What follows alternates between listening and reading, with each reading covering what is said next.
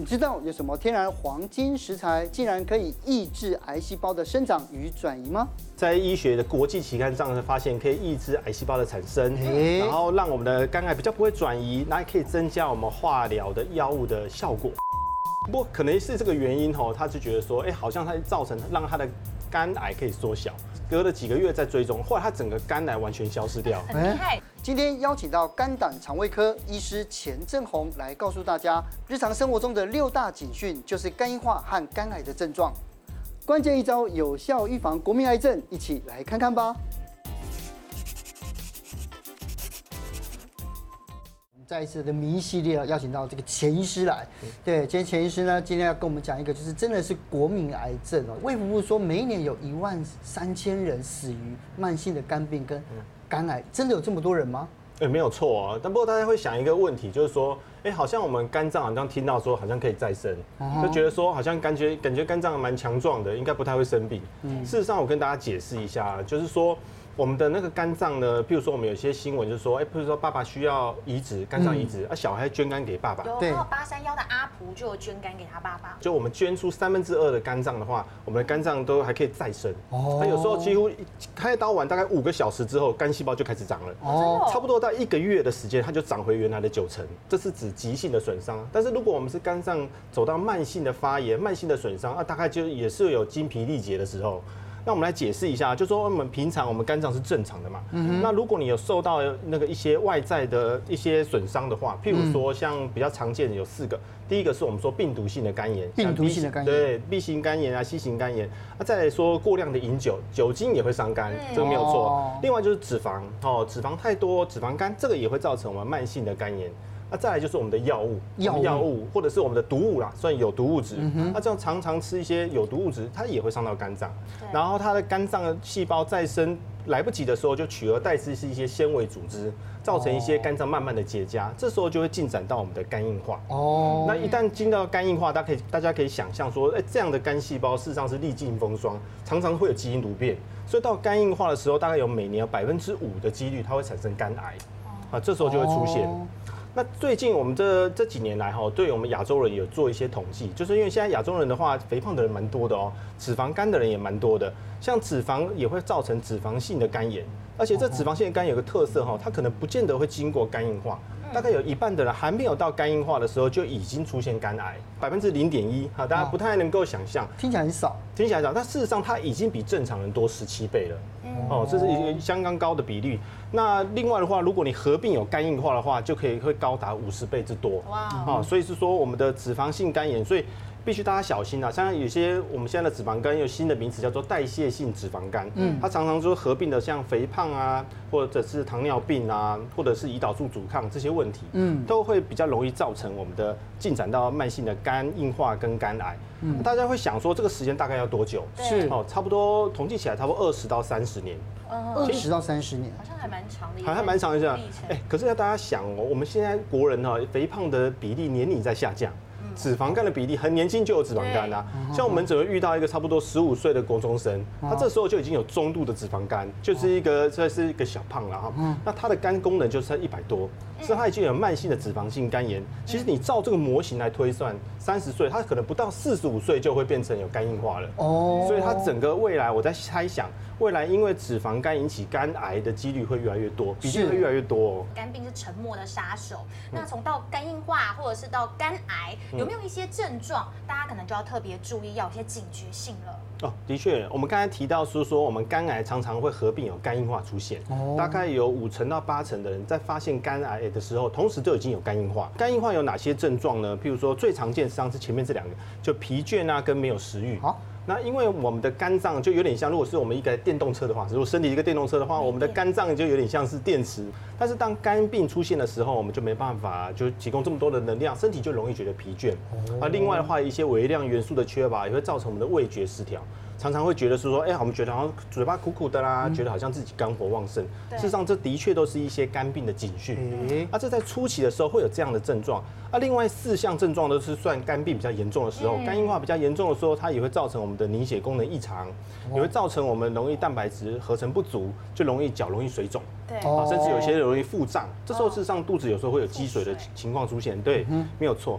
那另外的话，黄疸会造成皮肤的瘙痒啊。哦。那另外肝脏我们要负责解毒，所以有些当我们的肝毒素太多，阿莫尼亚太高的时候，会造成我们比较容易肝昏迷，会有失眠的现象，会变成反应比较迟钝。哦。像这些呢，事实上是肝硬化的一些症状。是。那常常大家都是因为这些症状来就医，啊，同时就发现有肝癌了。哦。那另外一个比较大的差异的话，我们的肝癌呢，它有可能在某些情况之下会有疼痛来表现。像我之前有一个病患呢、啊，他就差不多一个六十岁的阿姨啊，他就常常觉得右上部这个地方有点闷闷的疼痛，也不是非常的剧痛，他就觉得不太舒服。就有一天突然急性腹泻，去拉肚子去挂急诊。然后急诊的时候，那时候他还觉得自己有全全身冒冷汗。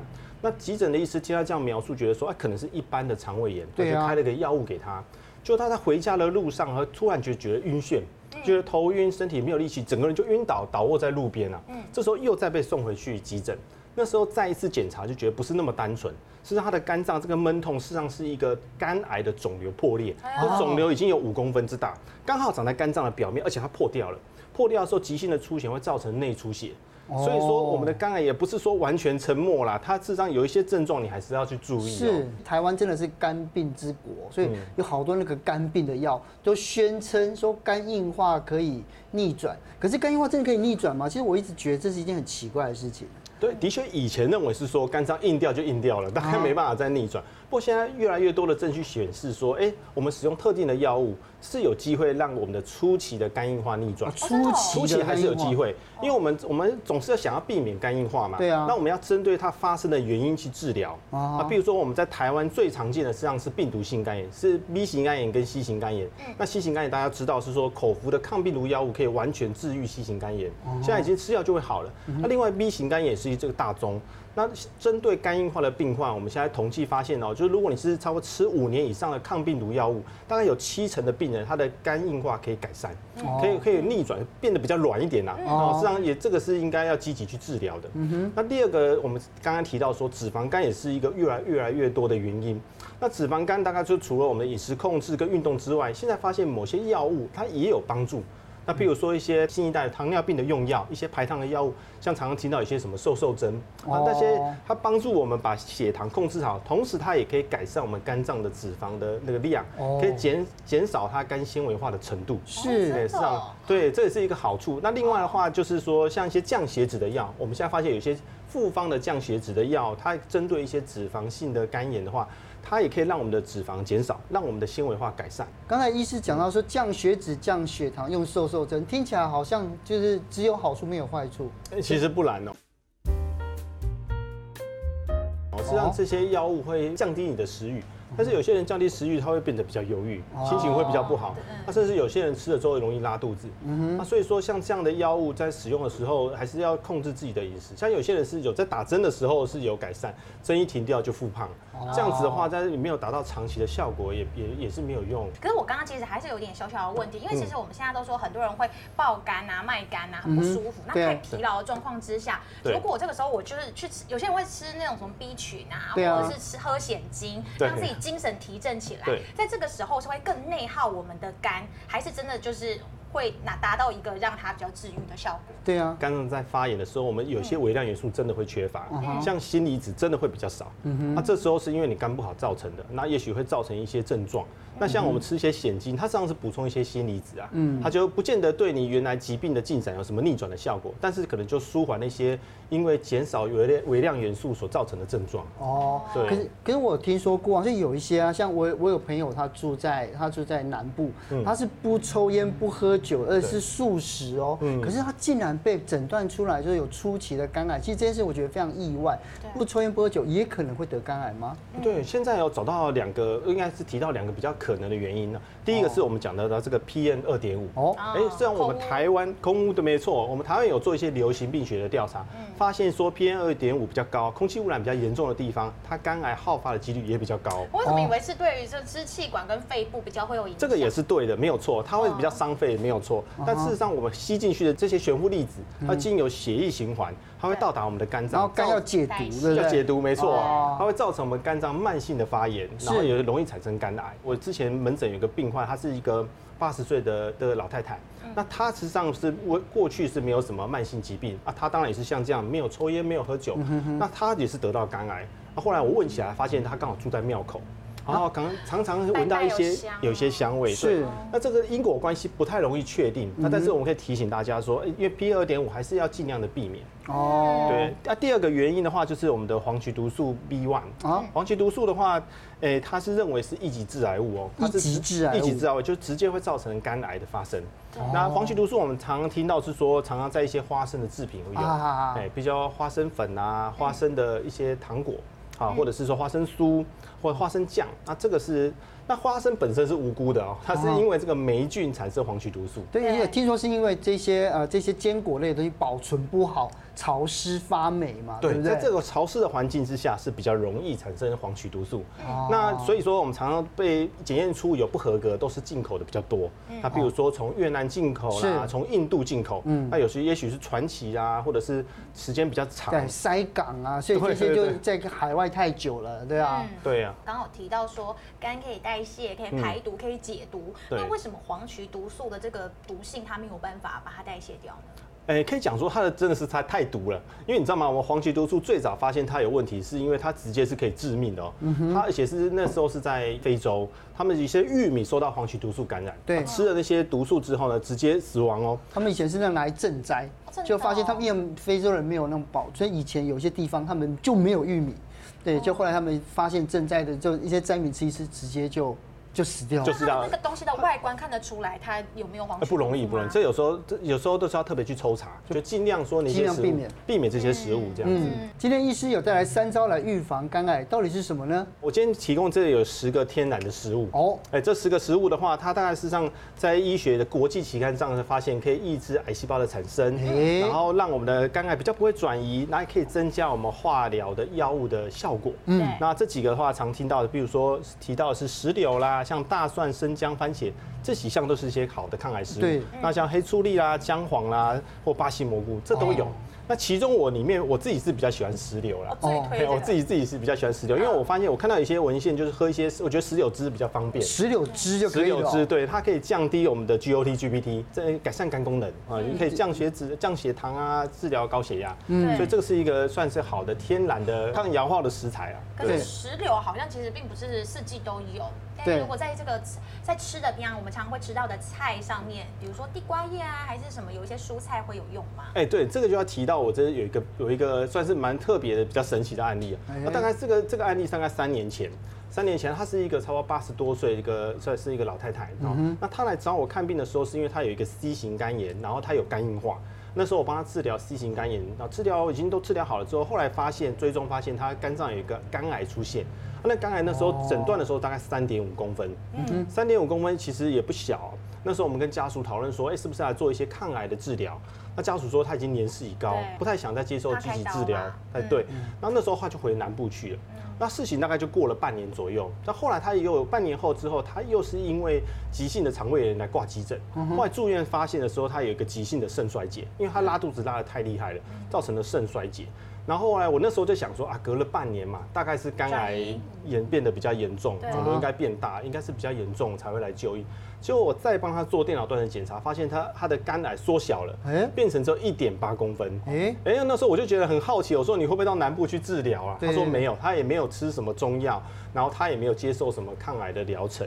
那我说那你是怎么怎么回事呢？他说他的小孩跟我说的，他是说他的邻居啊告诉他说，抗癌治疗肝病的一个好方法。那他是怎么做呢？他们是把那个地瓜叶是拿去穿烫，先穿烫煮熟过之后呢，再加四分之一颗的洋葱，加四分之一颗的苹果，打成果菜汁，然后来喝。大概每天早晚服用，空腹喝。他喝了大概一个多月哦。那后来当然是后来是因为喝的太太多了哈，就是肠胃炎来住院。对，不过可能是这个原因哦，他就觉得说，哎，好像他造成让他的肝癌可以缩小。那我也觉得很神奇啊，是，不过因为它这个副作用有点大了哈，因为这毕竟造成肾衰竭嘛，对啊，那我就建议说你还是停掉了。他们家属也觉得说，哎，其实反正肿瘤有缩小啦，那我们就先暂停一下。那在隔了隔了几个月再追踪，后来他整个肝癌完全消失掉，很厉害。那对他没有再继续喝那个东西，然后他没有再喝了，对对。然后那时候其实这个是三年前哦，现在这个病的话还在追踪哦。后来我们再帮他追踪，真的又找不到肝癌了。像我们刚才提到这个案例呢，听起来好像蛮神奇的，对。不过事实上，医学期刊上都有报道过一些案例呢，它肿瘤是有可能自发性的消失。哦。那所以大家如果想要尝试这种做蔬果饮食的疗法的话，我觉得还是应该到医院去询问一下你医生啊，或者是营养师啊，看看自己的身体适不适合做这样子的治疗。嗯。那接下来讲到跟那个哎那个预防肝癌的这个补充维生素 E，这预防那个脂肪肝或脂肪性肝炎的话，我最推荐的是这补充维生素 E。好，那维生素 E 现在有临床研究是呃长期的追踪研究发现说，哎，有吃维生素 E 含量比较多的食物，或者是补充维生素 E，它可以减少肝癌发生，它减少一半，啊，减少一半，对。那维生素 E 我们比较推荐的，比如说像芝麻啦、杏仁啊、洛梨，实际上都含有维生素 E，是，也是因为它抗氧化的关系，有点油脂的东西，对，没有错，就让我们的肝脏比较不会发炎，然后就减少它纤维化或硬化的的几率。哦，还有这些都是 NG 的，尽量要避免的。对啊，像有色素，嗯，对，像食品添加剂或农药。像这我们是说，我们肝脏就已经很辛苦了，平常就是帮我们制造养分之外，还要解毒啊。所以有人无形中吃很多有毒物质，像有些人他是吃素，他就觉得说我很健康，我每天吃蔬菜水果。对，但是要洗干净啊。啊，对对，有时候总是怕有农药残留。那你长期如长期如果没有洗干净，农药吃太多，对肝脏也是一种伤害。嗯，可是其实我们刚刚都有提到嘛，像是这个肝癌，它算是沉默的杀手。那到底该如何发现？现在有没有一些比较新的检测方法可以让我们防患于未然？哦，检检测肝癌哈，最其实最重要，实际上是腹部超音波。腹部超音波其实就可以可以很清楚的检查肝脏有没有肿瘤。那另外还配合我们的胎儿蛋白，我们的我们的肝癌有个癌症指数叫胎儿蛋白，通常我们是一起做啦，就是会抽血验胎儿蛋白，然后再看我们的肝脏有没有肿瘤。啊如果发现有些疑似的病灶的话，医生会进一步去做电脑断层。那这事实上是最清楚的方法。那我那另外的话，我知道有一些健诊中心，或者是做一个健康检查筛检的时候，它有一些新的癌症指数啊，譬如说也叫 PCA2，PCA2 的话，这也是这几年有的一个新的肝癌的癌症指数。那它的话也可以协助我们去去搜筛检出有没有肝癌。啊，当然如果你真的筛检到怀疑这个指数高的话，大概不代表是真的有肝癌，还是必须做超音波去确认。是，所以我们在临床上如果检检查到说，哎，就肝上面有肿瘤的话，对不对？那它的治愈率高吗？治愈率高吗？哎、欸，我们先来提一下，是说肝癌要怎么治疗。嗯，那因为我们肝癌治疗真的是很多种，大概统计起来大概有九种之多。九种，九种肝癌的治疗方法。当然我们大概知道就是开刀嘛，甚至肝脏移植，然后另外做栓塞，好，化学栓塞，另外还有做电烧，直接拿一个电烧针去烧掉那个肿瘤。啊，另外还有一些像标靶啦、免疫治疗啊、放射治疗，就林林总总大概有九种之多。那实际上这不是所有一个胃肠科医师就可以做得到哦，他要跨科合作。那像有些是有血液肿瘤科、有放射肿瘤科，那还有一些放射科，那要多科团队合作才拟定出一个比较好的治疗策略。而且大部分的的肝癌都是不是只有用一种治疗方式，常常都是用两种以上的治疗方式。那现在目前来说，我们刚才有提到是说，哎，它治愈率高不高？嗯，事实上，我们的肝癌，我们最近这几年因为有各各种选择，它的发生率、死亡率是在下降当中。在比起其他癌症，事实上有进步。那而且我们大概在二零二零年哈，这针对这个免疫疗法跟标靶疗法有一个新的临床研究的成果。还不错哦，那它是用一个叫艾斯廷跟艾斯玉一种免疫疗法跟一个标靶疗法合并使用。嗯哼，那它是针对晚期肝癌的人做治疗。那像我们这种晚期肝癌的话，平常的存活通常平均是三个月。嗯，那这个研究使用这个药物之后，它可以拉长到两年之久。哦，啊，所以实际上是蛮大的突破。对，所以针对晚期肝癌，现在还是有新的这个治疗方式。嗯，啊，只不过目前呢、啊，这些像一些免疫疗法，大部分健保是没有给付。哦，费用还蛮高的。我我记得那个我奶奶奶肝癌，我爸爸有帮他用标靶治疗，嗯、好像一年是不是要近百万？啊，有可能哦，在早期的时候，这个是反正到现在也一样，还 蛮花钱。那这样免疫疗法，像我们的免疫疗法加我们的标靶疗法，加起来一个月大概二十几万。嗯，一个月二十几万，对啊，对啊。那其实有病患问说，哎，这个大家吃多久？那当然一个很残酷的回答就是，哎，大概你要能吃多久就吃多久这样子。但是我奶奶后来撑了十几年呢。是。那还不错啊，那所以那当然，大家有些人就会想说，哎、欸，就是自己经济能力没有办法。对啊，就有一些人如果真的没有办法去负担这么高的医疗费，怎么办？嗯，对。那我想我可能就是可以可以提供一个案例，像我有一个案例哦，给大家想说给大家一点信心呐。像我一个病患，大概是在去年的时候，大概一年前左右的时候，他是一个七十一岁的男性病患，啊，一个老先生，他这样独居啦，他经济也不是很宽裕。那那时候我告诉他说，他也得到肝癌的时候，因为他说肝癌还算蛮严重的，那时候发现肿瘤的时候，他是有大概到十三公分，这主要最大颗这一颗有十三公分，而且他肝脏两边都有肿瘤，而且主要的血管都有侵犯到。那所以这个病患，我们是给他用用开用健保啊，使用标靶药物去治疗，治疗之后他肿瘤哎，这还不错哦，慢慢的缩小，嗯，肿瘤慢慢缩小，然后接下去我们就帮他安排那个放射治疗，用电疗放射线去治疗他的肝脏。然后再接下去，我们再后来说服他说住院来做那个化学栓塞，啊，就住院做栓塞，就是把那些抗癌的抗癌药物直接打在这个肿瘤上面，就住院来做这些治疗。三种治疗方式下来，哎，我最近帮他追踪还不错，肿瘤消到二点七公分，差蛮多的。这样多久的时间有这样的变化？一年，将近快一年哦，一年的时间。他说他现在还在追踪当中，是。对，那在一些，那因为我们的我们健保治疗，事实上他我刚才提到的都完全都是用健保给付。这样一年他的医药费就是其实真的很少，对对对，其实挂号费他因为他有重大伤病，他其实连有时候连挂号费其实都可以减免掉，对，所以所以这他算是。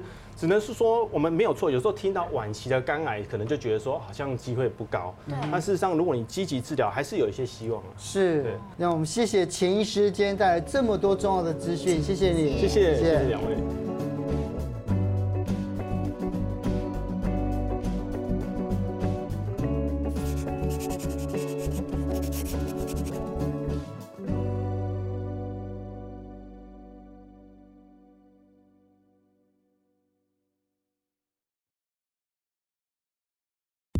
本集节目由下半身衣赞助播出。